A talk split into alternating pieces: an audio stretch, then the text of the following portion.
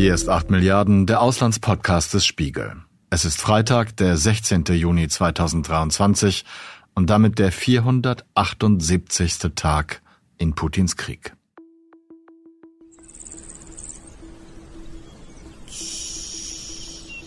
Es ist eher ungewöhnlich, wenn man in einem Audioprodukt wie diesem Podcast Ausschnitte aus einem Video zu Gehör bringt, in dem kaum etwas zu hören ist. Aber dieses Video, das die ukrainischen Streitkräfte diese Woche veröffentlichten, ist auch eher ungewöhnlich. Man sieht verschiedene Kämpfer in Uniform, die sich den Finger vor den Mund halten. 30 Sekunden lang. Dann erscheinen die Worte Plans Love Silence was in diesem Kontext etwa Pläne mögen Stillschweigen bedeutet. Gefolgt von There will be no announcement about the start. Der Beginn wird ohne Ankündigung erfolgen. Damit ist die lang erwartete Gegenoffensive der ukrainischen Armee gegen die russischen Invasoren gemeint. Sie erinnern sich sicher, dass man diese Offensive schon seit dem Frühjahr erwartet, und jetzt im Sommer hat sie endlich begonnen. In dieser Folge geht es darum, wie sich diese lange Verzögerung auswirkt. Denn ein Überraschungserfolg wie im Herbst, als die Ukraine die russische Front durchbrechen und große Gebiete zurückerobern konnte, wirkt inzwischen unwahrscheinlich. Zu lange schon wird spekuliert, wann und wo die Offensive wohl losgeht und welche Ziele sie verfolgt. In dieser Folge geht es auch darum, wie abstrakt wir inzwischen auf diesen Krieg schauen, wenn wir solche Spekulationen anstrengen obwohl tagtäglich Menschen sterben müssen. Auf beiden Seiten. Darüber habe ich am Donnerstagmorgen im Hamburger Studio mit unserem Militärexperten Oliver Imhoff und unserem ukrainischen Kollegen Fedir Petrov gesprochen, der tags zuvor aus der Gegend um Saporischia angereist war. Es hängt viel von dieser Offensive ab, denn die ukrainischen Streitkräfte müssen beweisen, dass sie die vom Westen gelieferten Waffen erfolgreich einsetzen, um die erhebliche militärische Unterstützung zu rechtfertigen, und künftige Lieferungen zu sichern. Ich habe Oliver zu Anfang gefragt, woran man überhaupt erkennen konnte, dass die Offensive begonnen hat. Also wann die Offensive losging, ist so ein bisschen Definitionssache. So eine Offensive beginnt eigentlich immer mit Vorbereitungsangriffen, das heißt kleinere Artillerieangriffe, auch kleinere Angriffe am Boden, die wir vor ein paar Wochen schon bei Bachmut gesehen haben. Und äh, dass es jetzt richtig losging, war eigentlich erst letzte Woche. Da haben wir dann die ersten größeren Angriffe gesehen, wo dann auch das erste Mal richtige Brigaden eingesetzt wurden, wo wir dann auch das erste Mal die westlichen Panzer gesehen haben. Ja, und wo wir schon kleinere Einbrüche auch in die, in die russische Front erkennen konnten. Die Artillerieangriffe haben auch zugenommen und jetzt werden wir über die nächsten Tage mal sehen müssen, wann dann auch der richtige Durchbruch, wenn er denn erfolgt, äh, kommt eigentlich ähm, diese diese Vorbereitungsphase war ja war ja ziemlich lange und war nicht nur in Bachmut, auch reden viele davon, dass die diversive die Diversionsoperationen, die Saboteure äh, von den russischen ähm, sogenannten Volontiereinheiten RDK, die dann in Belgorod äh, einstürmten, das das wäre auch könnte man sagen ein Teil dieser Vorbereitung für die Offensive, äh, weil sie auch quasi die russischen Verteidigungs Reserven auch teilweise äh, nach Belgorod verlegt hatten. Sie veröffentlichen Videos von ihren Kampfhandlungen, untermalt mit martialischer Musik. Die Legion Freies Russland trug, wie hier von ihnen dokumentiert, den Ukraine-Krieg über die Grenze zu Russland ins Belgoroder Gebiet. Das Ziel sei, immer weiter auf russischem Gebiet vorzudringen. Endziel, so der Sprecher, sei schließlich Moskau. Die Kämpfer treten gemeinsam mit der rechtsextremen Gruppierung Russisches Freiwilligenkorps auf. Beide waren an den Angriffen in Belgorod beteiligt. Da muss ich jetzt gleich mal einen kleinen Schlenker machen. Ich habe mich gefragt, ob das zusammengehört. Ist das, also ist vielleicht gemein, das so zu formulieren, aber ist das koordiniert, die Angriffe in Belgorod zusammen mit der, mit den Bewegungen der ukrainischen Armee? Kann man davon ausgehen? Ich denke, man kann davon ausgehen, aber es ist nicht offiziell bestätigt. Also die, die meisten gehen davon aus, dass halt diese Milizen, die da in Belgorod eingesetzt wurden, dass die eine gewisse Beziehung zu Kiew haben, vielleicht zum Geheimdienst und ja, dass die Ukrainer das halt auch nutzen, um ein bisschen die Aufmerksamkeit an eine andere Stelle der Front zu lenken, aber halt auch einfach für, für die psychologische Wirkung, äh, dass, dass Russland auf eigenem Territorium auch verwundbar erscheint. Zusammen mit unterschiedlichen Drohnenangriffen ähm, sowohl auf Moskau in den letzten Monaten als auch anderen, anderen Gebieten von Russland. Ein Grund mehr für die ukrainischen Streitkräfte, Stillschweigen zu bewahren und sich im anfangs angesprochenen Video den Zeigefinger an die Lippen zu legen. Ähnlich machte es wenige Tage später Kyrill Budanov, der Direktor des militärischen Geheimdienstes der Ukraine. In einem Twitter-Video, man hört es im Hintergrund, blickt er stumm und ausdruckslos in die Kamera, die langsam auf ihn heranzoomt. Wie muss man diese Videos verstehen? Als Hinweis an die Medien oder an die eigene Soldaten, an die eigene Bevölkerung? Ja, ich, ich denke, es ist halt ein Signal an die eigene Bevölkerung, äh, dass sie stillhalten sollen. Also es gibt auch immer SMS in der Ukraine, dass, dass die Leute ihre Videokameras ausschalten sollen und, und solche Sachen, äh, damit sich die Russen da nicht einhacken oder landen, äh, Sachen in sozialen Netzwerken landen, auf die die Russen dann zurückgreifen können, wo sie Truppenbewegungen sehen oder sowas. Ja, und Budanov repräsentiert das ja ganz gut mit seinem Schweigen und das ist halt sicherlich auch ein Signal an die an die Öffentlichkeit in der Ukraine und außerhalb, dass da wahrscheinlich noch mehr kommen wird, weil wir haben halt viele westliche Panzer, Schützenpanzer und so weiter, zum Beispiel die britischen, die die Challenger haben wir noch gar nicht gesehen.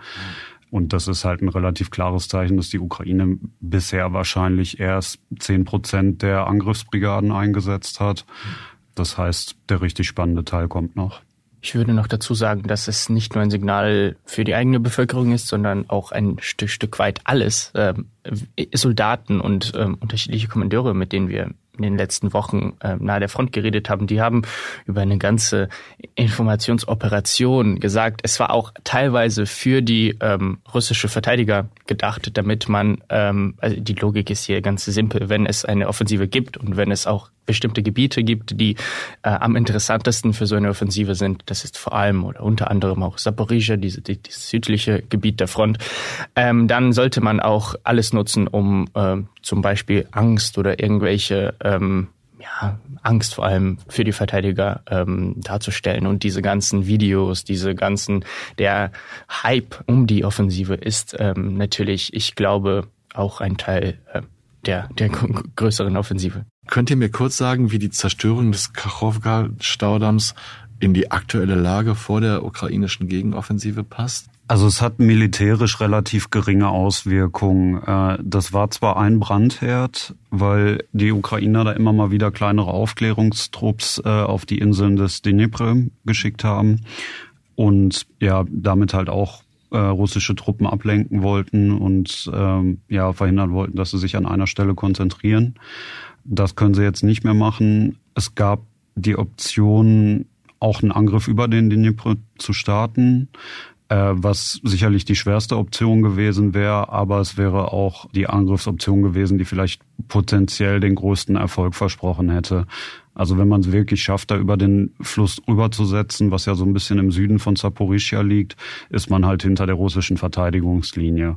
Und wenn man das schafft, sieht sehr gut aus und vorübergehend ist jetzt diese Option halt aus dem Spiel genommen. Aber es hat keine riesengroßen Auswirkungen, weil die Ukrainer ja auch noch an vielen anderen Stellen angreifen können. Dafür, dass es keine großen ähm, Probleme für die ukrainische Seite schafft. Die ökologischen Folgen von dem Dammbruch oder der Sprengung des Damms sind enorm. Und ähm, ich finde, es ist auch ähm, ein, ein, ein Verbrechen, dass man so viel Gelände und so viel Natur, unglaublich viele ähm, bedrohte Tiere und, und auch sie, sie sind und werden oder könnten mit großer Wahrscheinlichkeit aussterben. Und das ist ähm, irgendwie, man redet von Ekozid, aber ähm, ich finde, das ist ein Verbrechen. Ich finde ja, man hat unheimlich lange schon von dieser Offensive gehört, habe ich am Anfang gesagt. Kann man das als Taktik begreifen, weil im Grunde die ganze Welt darauf wartet, dass die, die Ukraine sich dagegen wehrt und versucht, Territorien zurückzuerobern, sodass man gleich von Anfang an sagen musste, irgendwie, ey, wir können damit gar nicht so heimlich umgehen, dass wir ganz plötzlich losschlagen, wie im letzten Herbst, sondern wir müssen irgendwie mit diesem Thema umgehen und deswegen können wir ruhig drüber reden. Äh, lass ihn mal drüber reden. Habt ihr das so empfunden? Also es ist natürlich ein Nachteil für die Ukrainer, dass die dieses Mal keinen Überraschungsmoment haben, weil im, im Krieg Überraschungen erreichen zu können, ist das Beste, was eigentlich passieren kann. Und es ist auch ein Grund, dass die Russen bisher militärisch so wenig erreicht haben, dass sie niemals wirklich Überraschungsmoment bekommen haben. Mhm. So, und jetzt mussten die Ukrainer halt mit diesem Druck umgehen, den der Westen aufgebaut hat mit seinen Waffenlieferungen, weil die wollen ja auch irgendwie Resultate sehen. Äh, und deswegen gab es halt so lange Diskussionen um diese Gegenoffensive. Und durch die Verzögerungen bei den Panzern und so weiter hat sich das alles noch länger verzögert. Es ging ja viele schon davon aus, dass es im Winter schon eine Offensive geben würde. Dann sollte es im Frühjahr kommen und jetzt ist es eigentlich eine Sommeroffensive geworden. Ja, man kann das natürlich auch ein bisschen zu einem Vorteil drehen, weil für die Russen besteht der Druck natürlich auch, dass die nicht wissen, wann es kommt. Äh, es haben dann auch, auch viele Experten im Endeffekt gesagt, dass es für die, für die Ukrainer dann doch auch ein Vorteil ist, dass sie noch ein bisschen länger gewartet haben, weil jetzt ist halt diese ganze Ausrüstung auch wirklich integriert. Äh, es ist erstmal alles angekommen, was geliefert wurde und jetzt müssen sie halt zeigen, was sie damit machen können. Du hast ja die, das Gerät angesprochen und ähm, in meiner Wahrnehmung haben die Russen zuerst Nachrichten über die Offensive verbreitet vielleicht sollte man angebliche Nachrichten sagen, indem sie mehrmals behauptet haben, sie hätten große ukrainische Angriffe zurückgeschlagen, den Verteidigern große Verluste zugefügt. Dazu sah man dann Panzer, äh, Leopardpanzer zerstörte. Was hat das zu bedeuten, dass, dass die russische Seite, ich glaube, das habt ihr auch geschrieben, das Medienfeld quasi, also dass man der russischen Seite das Medienfeld quasi vollkommen überlassen hat? Ja, das ist ungewöhnlich auf jeden Fall. Also die, die Ukrainer waren ja sehr aktiv in den sozialen Medien und haben damit, glaube ich, auch, auch die öffentliche Meinung im, im Westen immer sehr zu ihren Gunsten gedreht. Ja, und diesmal haben sie halt den Russen komplett den Informationsraum überlassen. Und ich, ich denke, das hängt auch mit dieser psychologischen Wirkung zusammen, die dieses Schweigen erreichen soll und äh, dass sie sich so wenig wie möglich äh, entlocken lassen über die Offensive. Ja, und im Endeffekt dann äh, irgendwo angreifen, wo die Russen es nicht erwarten. Gleich mehrmals meldete die russische Militärführung in dieser Woche, sie habe groß angelegte Angriffe zurückgeschlagen und den ukrainischen Landesverteidigern horrende Verluste beigebracht. Tausende ukrainische Soldaten seien gefallen oder verwundet worden und mehr als 100 Leopardpanzer seien zerstört worden. Besonders irre Zahlen nannte der russische Präsident selbst bei einem live übertragenen Gespräch mit russischen Militärbloggern und Pressevertretern. Wladimir Putin schwankte dabei zwischen Jovialität und Ernsthaftigkeit und wirkte mehrmals erstaunlich unkonzentriert. Mein Kollege Christian Esch hat sich diese fast schon bizarre Veranstaltung angesehen und darüber einen Kommentar geschrieben. Den Link dazu finden Sie in der Beschreibung dieser Folge. Значит, они за это время потеряли потеряли свыше 160 танков. Sie haben in dieser Zeit über 160 Panzer verloren und über 360 gepanzerte Fahrzeuge verschiedener Typen. Das ist nur das, was wir sehen können. Nach meinen Berechnungen sind das 25, wahrscheinlich 30 Prozent der aus dem Ausland gelieferten Ausrüstung.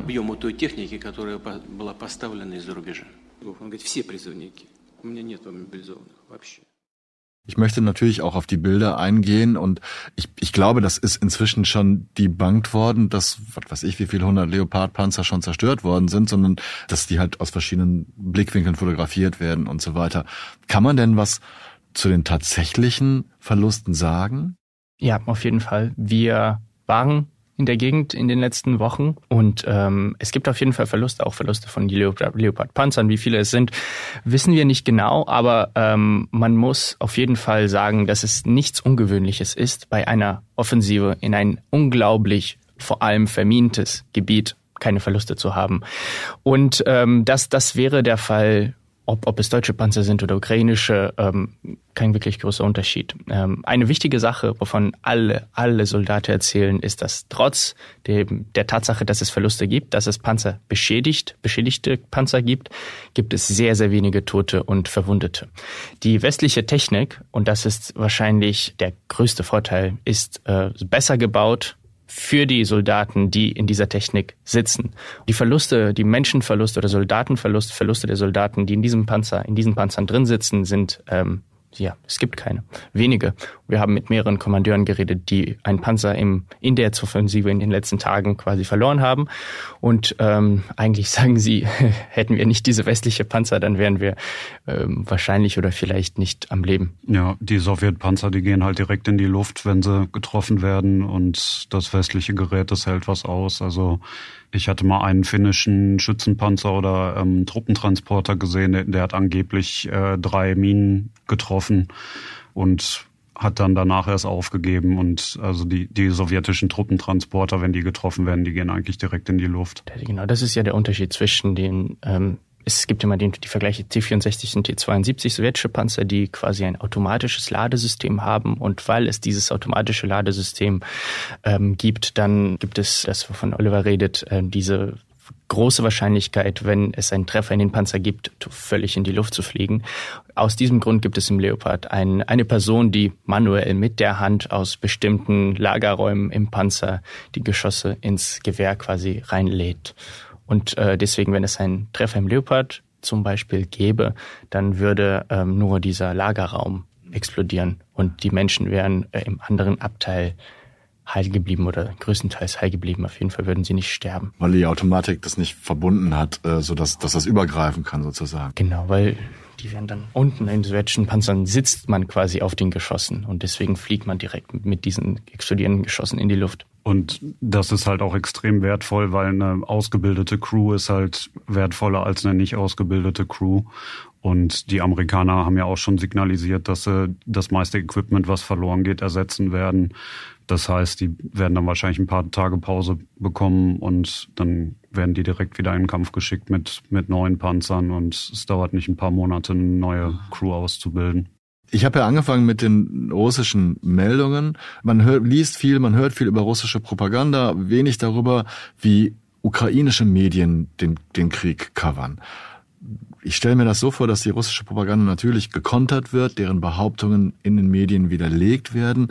Aber wie das tatsächlich ist, das weiß ich nicht. Könnt ihr mir was darüber sagen? Ja, ähm, ich glaube, der größte Unterschied, wenn man über, über die Medien in der Ukraine oder und in Russland redet, äh, der größte Unterschied zwischen den beiden Ländern ist, dass in Russland, in, in den russischen Medien sind diese größtenteils Propagandanarrative der Mainstream, Wobei in der Ukraine gibt es manchmal oder auch ziemlich oft ähm, offizielle Aussagen oder offizielle auch Narrative, die vielleicht auch äh, nicht unbedingt stimmen, ja. aber die nimmt man einfach nicht nicht immer oder einfach nicht auf, weil es ähm, sehr, sehr viele unabhängige Medien im Land gibt, auch kleinere, größere ähm, Zeitungen, die, die auch nicht immer die Meldungen oder das, was man gesagt haben will, übernehmen.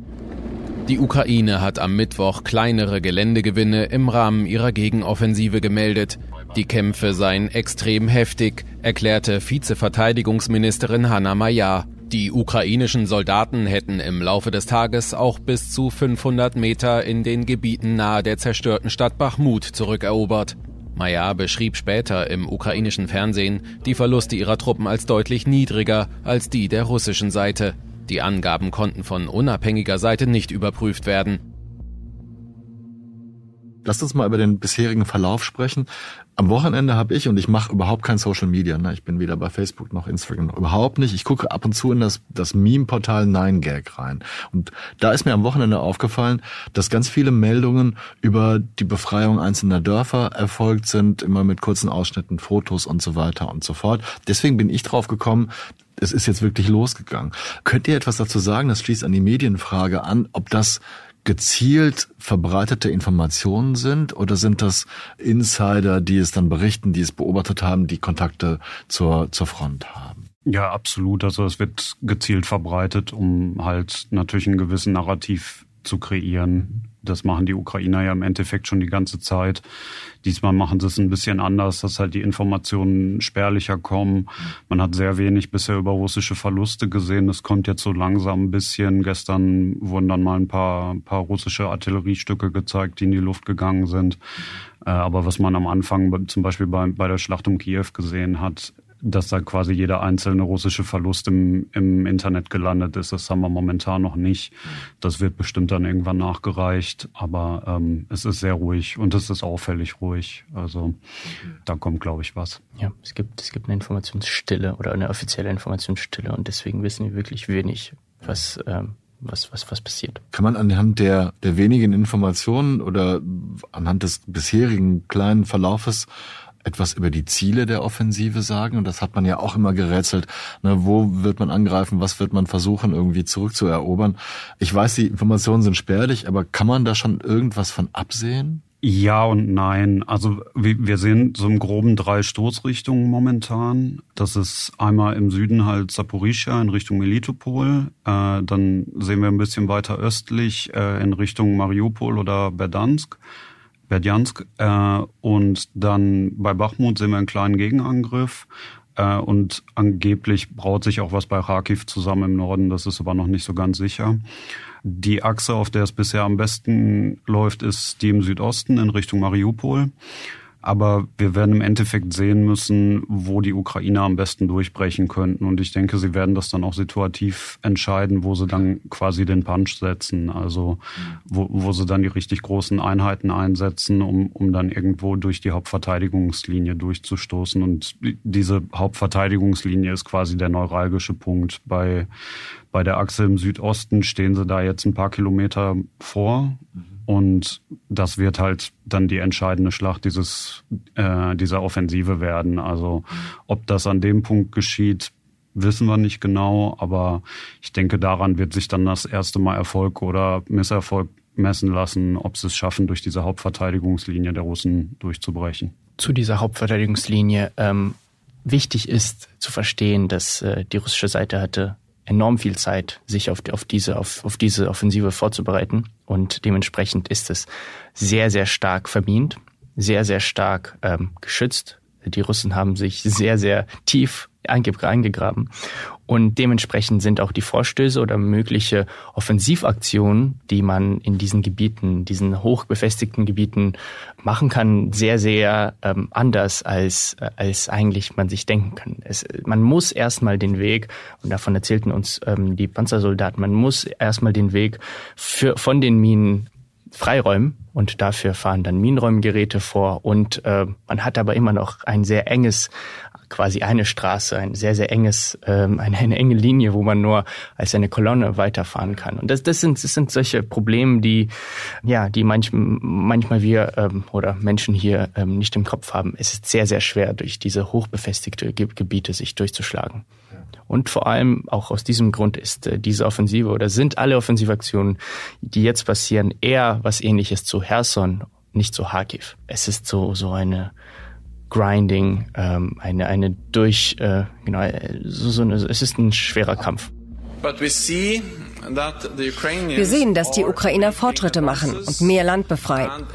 Wir wissen, dass die Ukraine am Verhandlungstisch umso besser dasteht, je mehr Erfolge sie einfährt.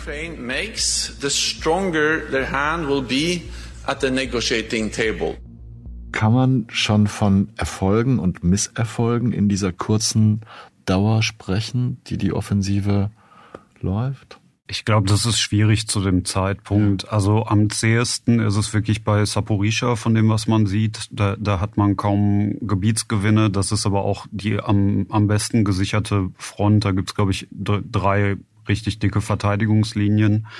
Ja, dann im Südosten läuft's ein bisschen besser und bei Bachmut wurden auch schon ein paar Meter gemacht von den Ukrainern. Aber es ist, glaube ich, zu früh. Ich glaube, der wichtigste Punkt wird in ein paar Tagen oder vielleicht Wochen kommen, wenn man, wenn dann wirklich alles von den ukrainischen Streitkräften, was für diese Gegenoffensive gedacht ist, eingesetzt wird. Ja. Und dann, dann kann man sagen, in welche Richtung es geht. Du hast mir im letzten Talk erzählt, dass es auf die, die Koordination der einzelnen Truppenteile ankommt, das kann man wahrscheinlich auch noch nicht sehen, ne? ob das, ob diese Koordination, dieses komplementäre Vorgehen äh, schon funktioniert. Genau, das ist auch noch schwierig zu sagen. Man kann vielleicht sagen, dass es an ein paar Ecken an Luftverteidigung fehlt. Mhm.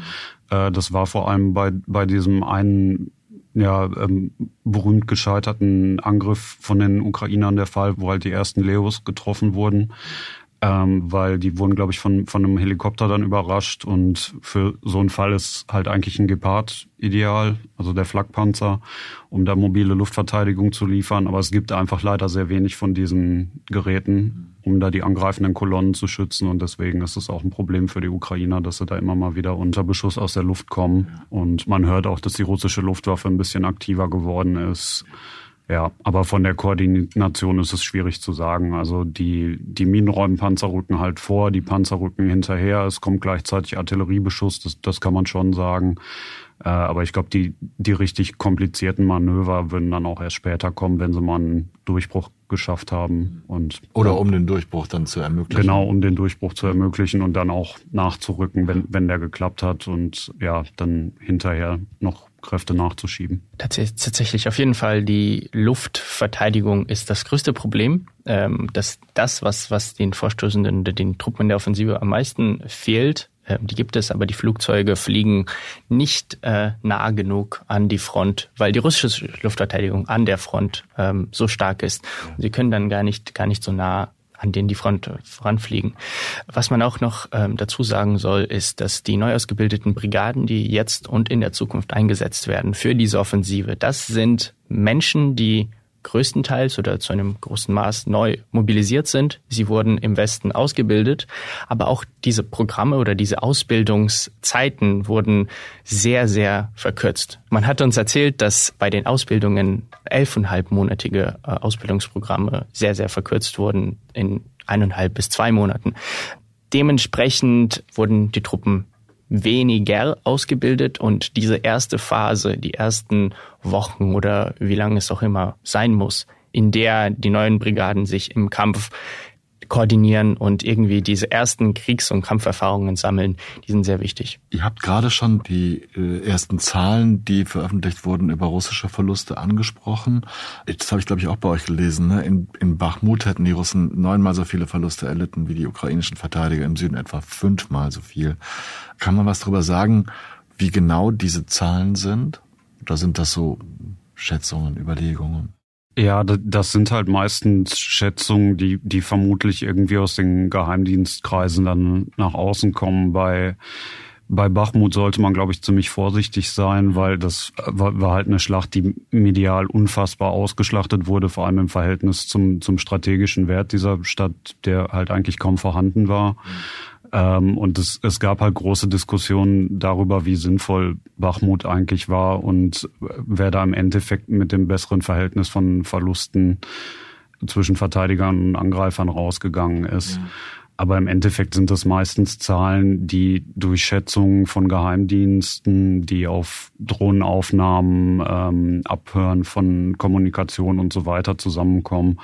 Also die ganz genauen Zahlen sieht man dann meistens auch erst, wenn so ein Krieg vorbei ist, weil ähm, es ist halt Chaos und es ist manchmal sehr schwierig zu schätzen, was genau passiert ist. Ich muss da gleich nochmal einhaken, Oliver, denn ähm, wir haben jetzt schon ein paar Mal darüber gesprochen, dass bei Bachmut Geländegewinne zu verzeichnen sind. Und wenn ich es richtig im Hinterkopf habe, wurde Bachmut immer so als, es ist hart umkämpft und irgendwie ne, reiben sich beide Armeen da gegeneinander auf. Es schwang aber auch immer mit, es ist eigentlich gar kein wichtiger logistischer Punkt. Und ich frage mich jetzt als militärischer Laie, Warum ist es jetzt so wichtig, in Bachmut wieder etwas zurückzuerobern, wenn es im Grunde von vornherein keine große Strategiefunktion hatte, diese Stadt. Also mo momentan wäre es, glaube ich, einmal der psychologische Effekt, weil die Russen haben sich so aufgerieben, um Bachmut einzunehmen für Monate. Und wenn sie es jetzt direkt wieder verlieren würden, wäre das natürlich eine Katastrophe für sie. Also die, die haben da so viele Leute verloren. Die Schätzungen gehen ja teilweise von 20.000 Toten oder noch mehr aus. Und deswegen, wenn Russland das direkt wieder verliert, äh, das käme, glaube ich, in Moskau nicht so furchtbar gut an. Und ja, die Ukrainer machen da jetzt gerade auch schon zumindest schnellere Vorstöße, als es die Russen damals gemacht haben. Und es wirkt so ein bisschen, als wollen sie die Stadt halt von außen einkreisen. Was auch sein kann, ist, dass, also es sind wahrscheinlich noch ein, einige russische Einheiten in der Stadt, die das halt sichern sollen. Und wenn man es schafft, die einzukreisen, könnte man halt wieder sehr hohe Verluste bei den Russen verursachen.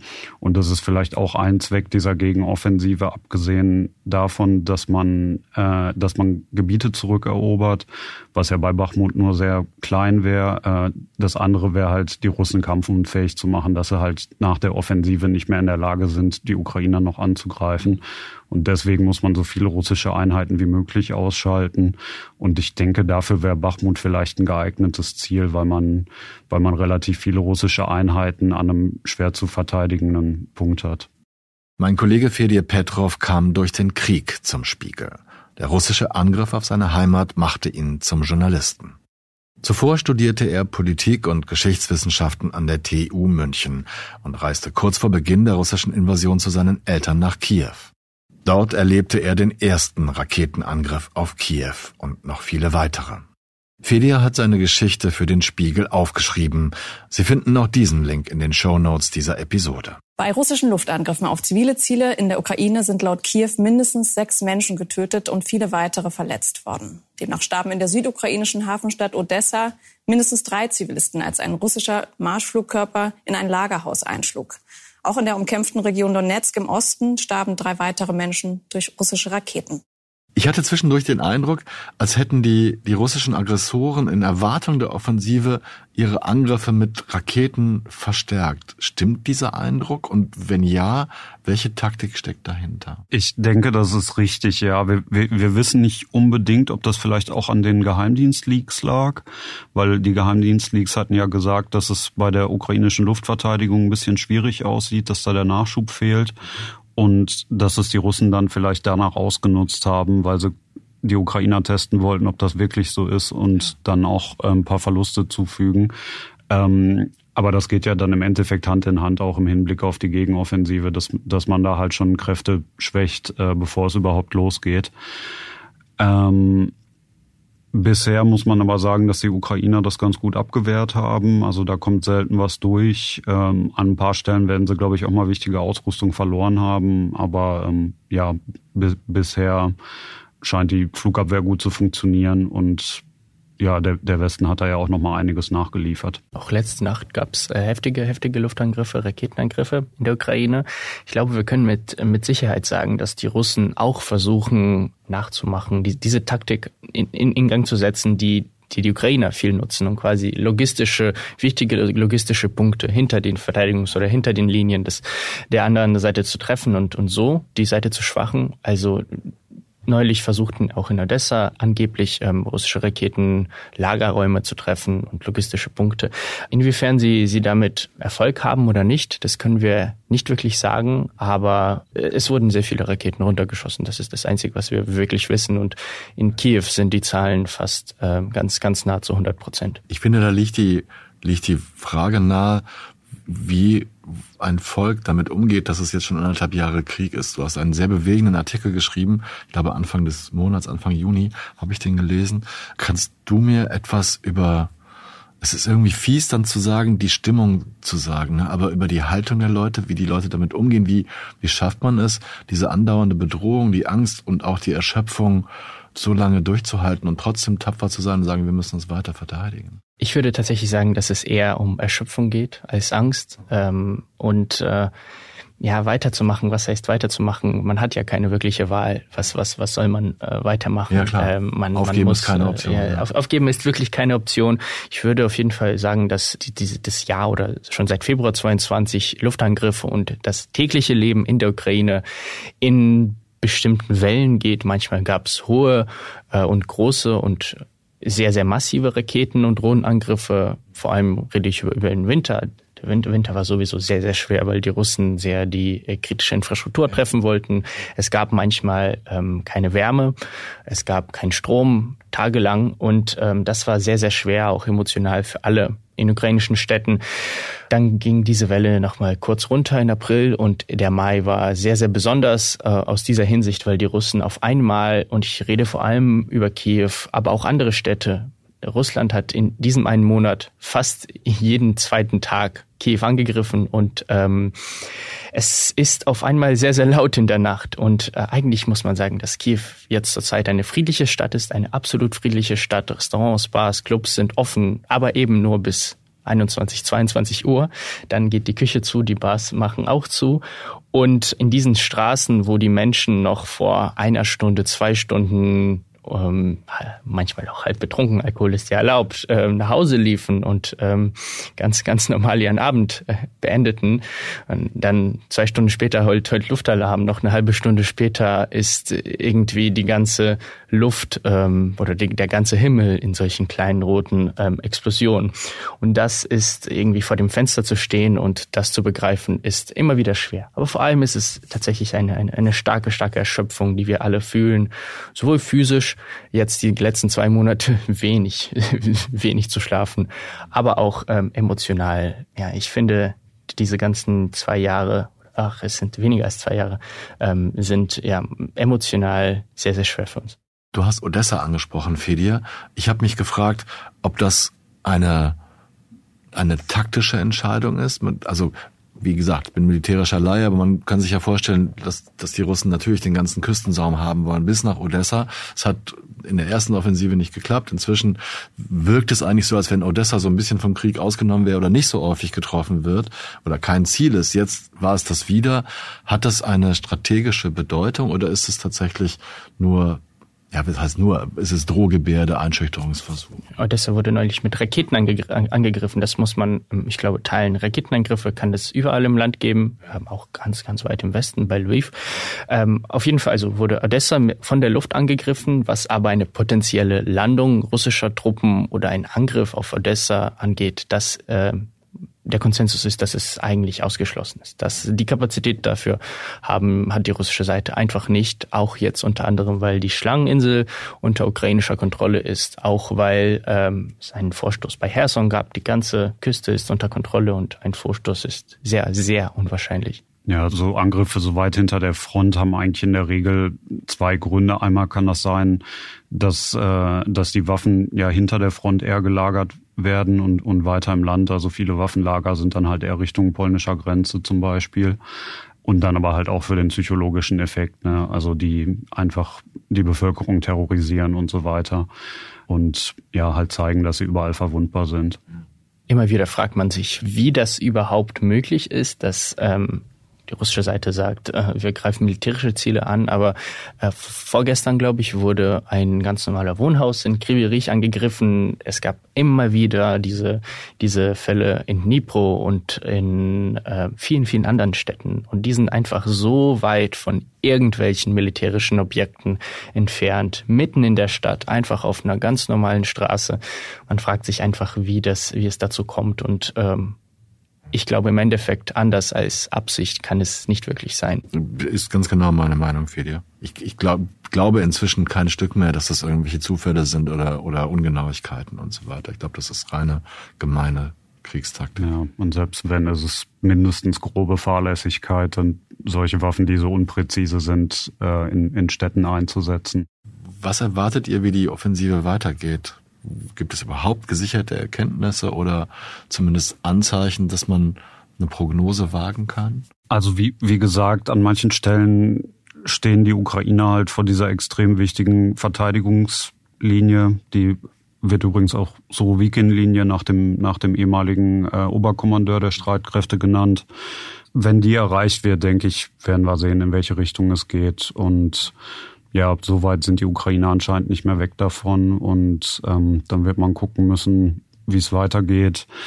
Es gibt ja auch viele Diskussionen darüber, woran Erfolg eigentlich in dieser Offensive gemessen wird. Das wären halt einmal große Gebietsgewinne. Ich glaube, der größte strategische Gewinn wäre halt bis zum Asowschen Meer zu kommen und da die, die Landbrücke zur Krim zu teilen.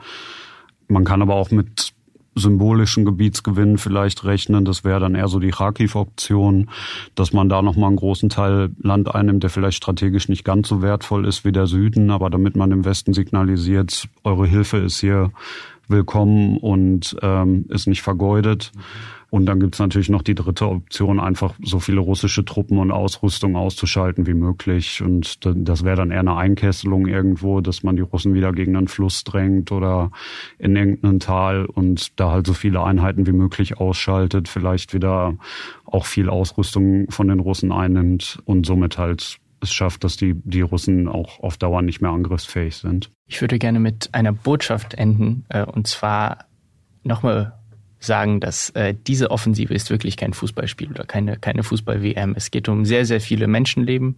Es geht um, um sehr vieles und äh, wir sind auch relativ immer noch relativ am Anfang dieser Offensive, ob die von, von Oliver genannte Ziele erreicht werden oder nicht.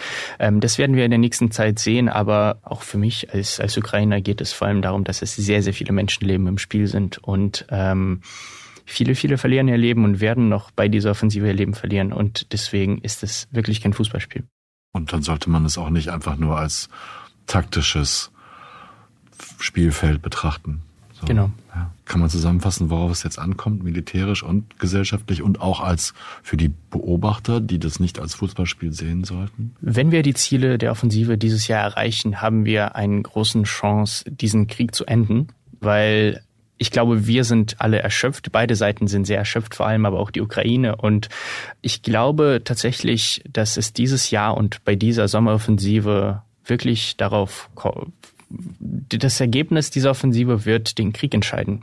Wenn es große Vorstöße gibt, wenn es große Landgewinne gibt, wenn wir, wenn die ukrainische Seite zu der Krim oder irgendwo nahe der Krim kommt, wenn es Umkesselungen gibt, dann haben wir eine große Chance auf potenzielle Verhandlungen. Und das ist wichtig. Vielleicht ist es ja normal und natürlich für uns Menschen des Informationszeitalters, dass wir alles, was wir erfahren und lernen, auch kategorisieren, einordnen und in Berechnungen auflösen wollen. In Bewertungen, die sich vergleichen lassen. Aber ist das auch menschlich? Oder lassen wir uns zu leicht in diese gut eingeübte Herangehensweise fallen, weil sie Sicherheit und Orientierung im Alltag gibt, weil wir uns einen Krieg leichter vorstellen können, ihn auch leichter verarbeiten können, wenn wir Opferzahlen, Geländegewinne und eingesetzte Fahrzeuge gegenüberstellen und dadurch ein subjektives Gefühl der Verhältnisse erlangen. Deshalb finde ich Fedias letzte Bemerkung wichtig, damit wir nicht vergessen, dass es für die Menschen in der Ukraine ums Überleben geht. Für viele um Leben und Tod an jedem einzelnen dieser furchtbaren 478 Tage bisher. Erst recht für die Soldaten auf beiden Seiten. Das war 8 Milliarden, der Auslandspodcast des Spiegel. Es war ein besonderes Vergnügen, mit Oliver Imhoff und Fedor Petrov von Angesicht zu Angesicht zu sprechen, denn sonst sehen wir uns ja nur über Videochats. Und ich danke beiden sehr für ihre Ausführungen. Janis Schakarian danke ich für seine redaktionelle Unterstützung. Philipp Fackler danke ich für die klangliche Veredelung und Marius Mestermann danke ich dafür, dass er klaglos erneut die deutsche Stimme für Wladimir Putin gab. Marius moderiert übrigens Stimmenfang, unseren Politik-Podcast, der sich in der aktuellen Folge mit der Asylproblematik beschäftigt und mit der Frage, ob die EU eine sinnvolle Regelung für schutzsuchende Menschen aus Syrien, Afrika oder auch der Ukraine gefunden hat. Ein besonderer Dank geht an meine geschätzte Kollegin Janita Hemmelainen für die Vertretung während meiner Abwesenheit. Es ist ein großes Glück, wenn man sein Format so sorglos übergeben kann, wie ich das bei ihr vermag. Und Ihnen allen, verehrte Zuhörenden, danke ich für Ihr anhaltendes Interesse an unserem Auslandspodcast. Bleiben Sie tapfer und gesund. Ich verbleibe bis zur nächsten Folge, Ihr Olaf Häuser.